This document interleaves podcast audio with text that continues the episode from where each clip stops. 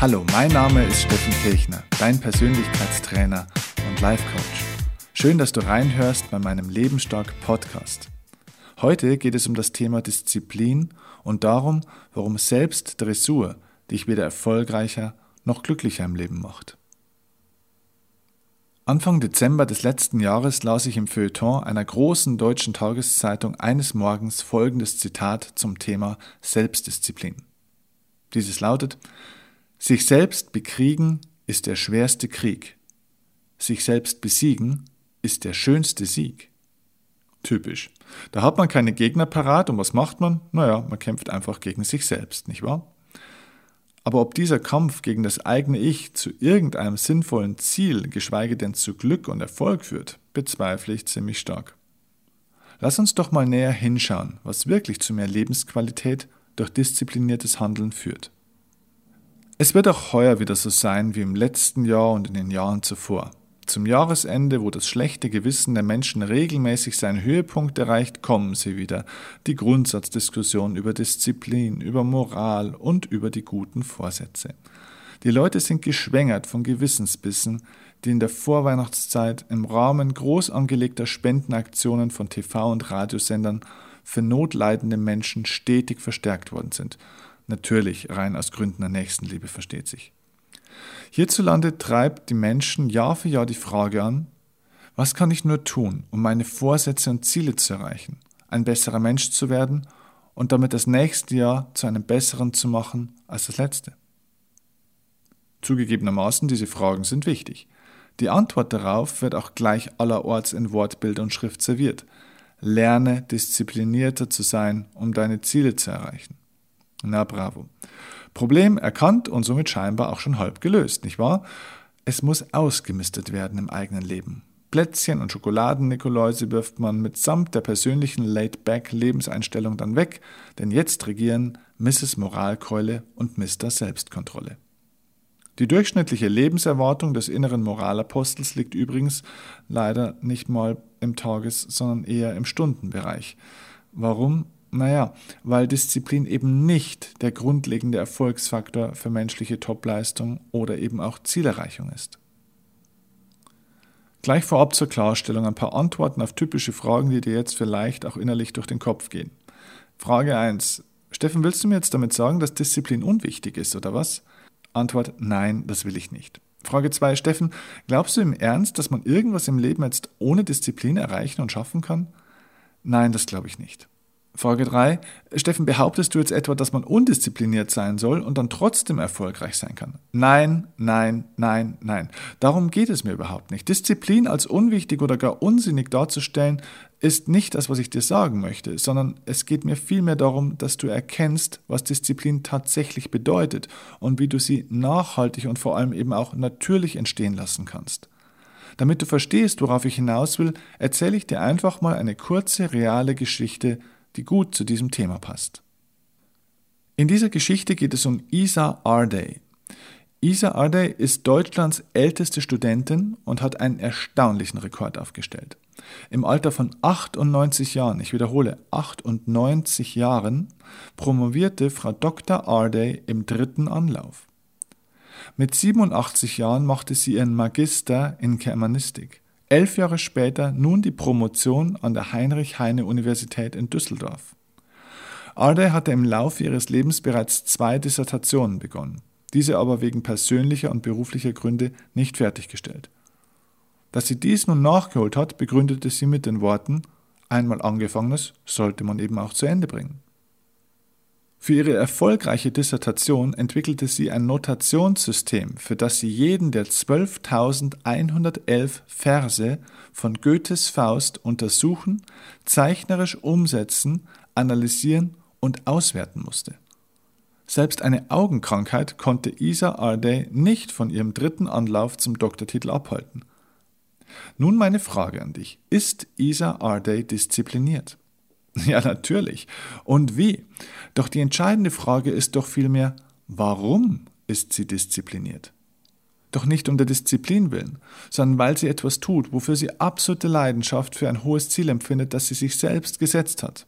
Und gleichzeitig hat sie sich dazu verpflichtet, dieses Ziel unbedingt erreichen zu wollen, koste es, was es wolle. Was du verstehen darfst, ist, Disziplin entspringt einer Quelle. Sie ist nicht die Quelle. Sobald du deine innere Leidenschaft auf ein großes Ziel bzw. einen großen Traum lenkst, den du erreichen willst und für den du innerlich dich somit auch verpflichtest, entwickelst du automatisch Tagesroutinen, um deinem Ziel näher zu kommen. Diszipliniertes Handeln entsteht, wenn dein Wunsch groß genug ist, ein Ziel unbedingt erreichen zu wollen. Erfolgsregel? Disziplin entspringt dem Herzen, nicht dem Kopf. Vor einiger Zeit stand ich mit mehreren Freunden in einer netten Runde zusammen. Ich hatte diese Leute schon länger nicht mehr gesehen. Sie bewunderten mich und meine berufliche Entwicklung der letzten Jahre. Und einer fragte in die Runde, hey Steffen, sag mal, wie hast du denn das eigentlich alles so geschafft? Du hast so viel Energie die ganze Zeit, die ganzen großen Erfolge, die vielen Menschen, die vielen Projekte, die du gleichzeitig meisterst. Wie hast du das eigentlich so schnell hingekriegt? Bevor ich darauf reagieren konnte, antwortete eine Freundin aus der Runde darauf, naja, der Steffen, der ist einfach unglaublich diszipliniert. Also ich musste echt schmunzeln, als sie das sagte, denn das ist richtig und falsch zugleich. Einerseits stimmt es natürlich, denn ich lebe und arbeite tatsächlich sehr diszipliniert. Hey, aber frag mal meine Eltern oder meine Lehrer von früher, wie es um meine Disziplin damals stand. Mein Motto in der Schule lautete, der Vierer ist der Einser des kleinen Mannes. Und genau so gestaltete ich mein schulisches Leben und eben damit auch meinen schulischen Erfolg. Ich zitiere sehr gerne eine Textstelle aus meinem Zeugnis der dritten Klasse. Steffen arbeitete mit wechselndem Interesse. Konzentration und Ausdauer schwankten. Bei mehr Arbeitseifer und größerer Aufmerksamkeit könnte er seine Leistungen durchaus steigern. Also auf gut Deutsch will man den Eltern damit sagen, liebe Eltern, Ihr Sohn ist ein fauler und undisziplinierter Hund. Ziehen Sie ihm endlich seine Löffel lang, sonst wird es überhaupt nichts mehr mit ihm. Meine Eltern versuchten viel, allerdings mit wenig Erfolg. Ich selbst hatte dann eines Tages das einzig Richtige, nämlich beruflich meiner wahren Leidenschaft nachzugehen. Heute bin ich durchaus erfolgreich und richte meine täglichen Gewohnheiten auf meine Ziele und Träume aus, ohne aber das Leben gleichzeitig aufzuhören – zu genießen. Ganz im Gegenteil. Muss mir jemand heute sagen, dass ich diszipliniert sein muss? Nein, kein Mensch. Musste mir jemand Disziplin lernen? Nein. Der Schlüssel war, dass ich erkannt habe, was ich machen will, also Leidenschaft, und auf welchem Level ich diese Begeisterung ausleben und umsetzen möchte, also die Frage nach meinem Ziel. Meine Disziplin kam automatisch als Folge dessen, dass ich wusste, was ich will und warum ich es will. Diszipliniert wirst du, wenn du täglich das tust, wofür du lebst und brennst und damit versuchst zu erreichen, wovon du träumst.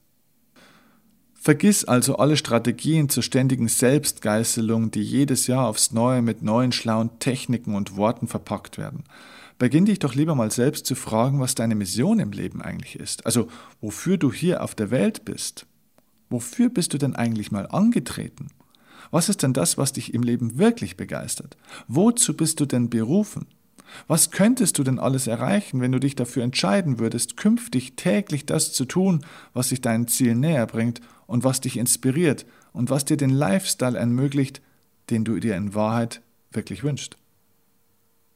Weißt du, was der Hauptgrund dafür ist, warum viele Menschen über Jahre hinweg immer nur darüber jammern, dass sie nicht diszipliniert genug sind, immer noch zu viel arbeiten, zu viel wiegen, zu wenig Sport machen, zu ungesund essen oder zu wenig Zeit für sich und ihre Familie oder ihre Hobbys haben? Der Hauptgrund ist, sie schreien damit nach Liebe und Aufmerksamkeit. Sie wollen gar nichts verändern, sie wollen nur Mitleid, nichts anderes. Sie sagen damit nämlich in Wahrheit, hey, mir geht's schlecht und keiner hilft mir. Ich bin ein armes Würstchen, nichts und niemand kann mir helfen. Ich fühle mich unwohl in meinem Leben und bin nicht in der Lage, es zu verändern. Und keiner kommt und löst meine Probleme. Ich sage dir eins ganz klar, es gibt keine undisziplinierten Menschen.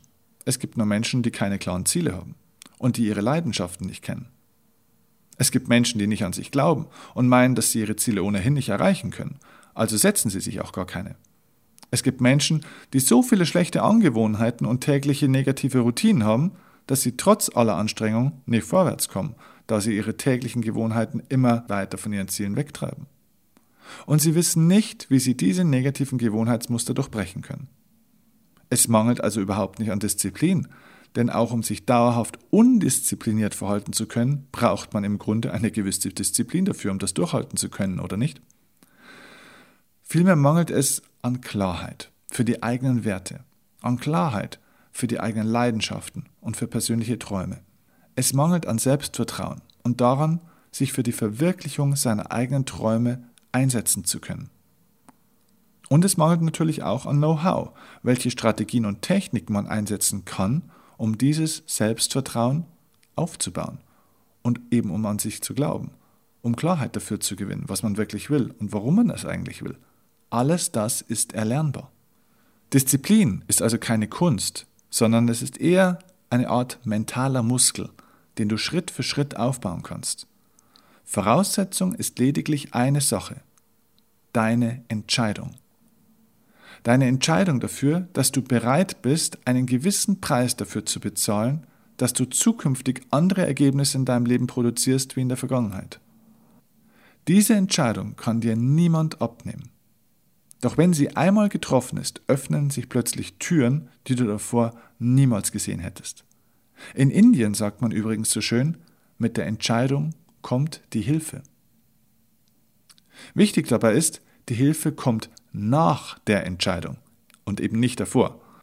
Die meisten Menschen warten nämlich auf Hilfe, damit sie einer stärker, größer, erfolgreicher oder glücklicher macht, damit sie irgendwann dann mal eine Entscheidung treffen können.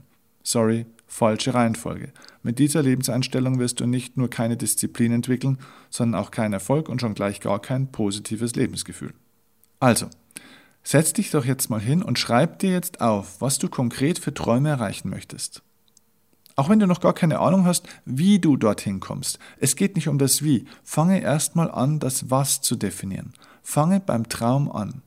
Male ihn dir in Gedanken aus und verpflichte dich innerlich zu 100% dazu, dass du alles dafür tust, um diesen Traum so nahe wie möglich zu kommen. Dann überlege dir, was du tun müsstest, um diesem Traum näher zu kommen. Wähle ganz, ganz, ganz kleine Schritte. Was ist eine tägliche Sache, eine ganz kleine Sache, die du tun kannst oder auch tun solltest, um diesem Traum jetzt vielleicht nur einen ganz, ganz kleinen Schritt näher zu kommen. Und nun lege fest, was du ab heute dafür täglich tust. Und mache jetzt sofort diese neue Gewohnheit das erste Mal.